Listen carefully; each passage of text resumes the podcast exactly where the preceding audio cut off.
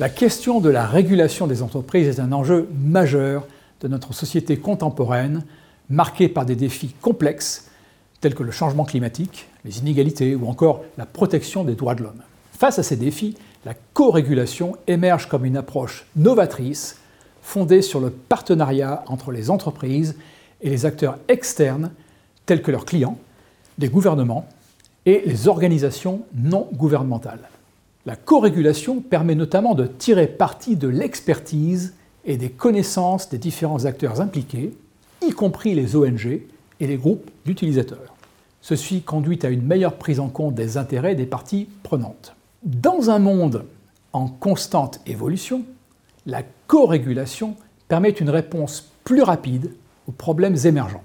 Les entreprises peuvent adapter leurs pratiques plus rapidement que les processus législatifs traditionnels, ce qui favorise l'adoption de mesures appropriées plus rapidement.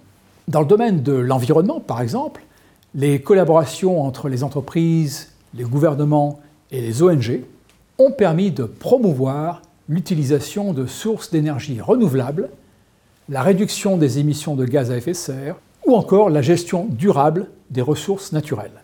Dans le domaine social, des initiatives multipartites ont permis d'améliorer les conditions de travail, de lutter contre le travail des enfants ou encore de garantir des salaires équitables dans de nombreux pays sans intervention de l'État.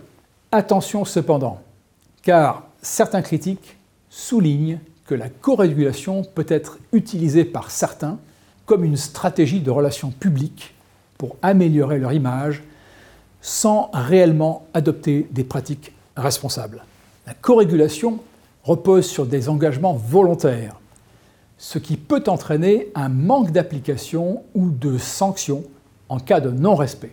Dans certains cas, la co-régulation peut favoriser les grandes entreprises disposant de ressources et d'influence au détriment des petites entreprises qui peuvent avoir des difficultés à se conformer aux normes fixées. Mais dans l'ensemble, la co-régulation a mené à diverses initiatives louables, telles par exemple dans le secteur de la mode, la Fashion Revolution, qui regroupe des marques de vêtements qui travaillent à la transparence de la chaîne d'approvisionnement et réduisent l'impact environnemental de l'industrie textile. Dans l'agriculture, la RSPO, ou Roundtable on Sustainable Palm Oil, regroupe des producteurs d'huile de palme, des ONG et d'autres parties prenantes qui collaborent pour promouvoir des pratiques durables dans ce secteur. Dans l'industrie alimentaire, on peut citer Danone, qui collabore avec plusieurs ONG pour soutenir des programmes de nutrition et d'accès à l'eau potable dans les communautés défavorisées.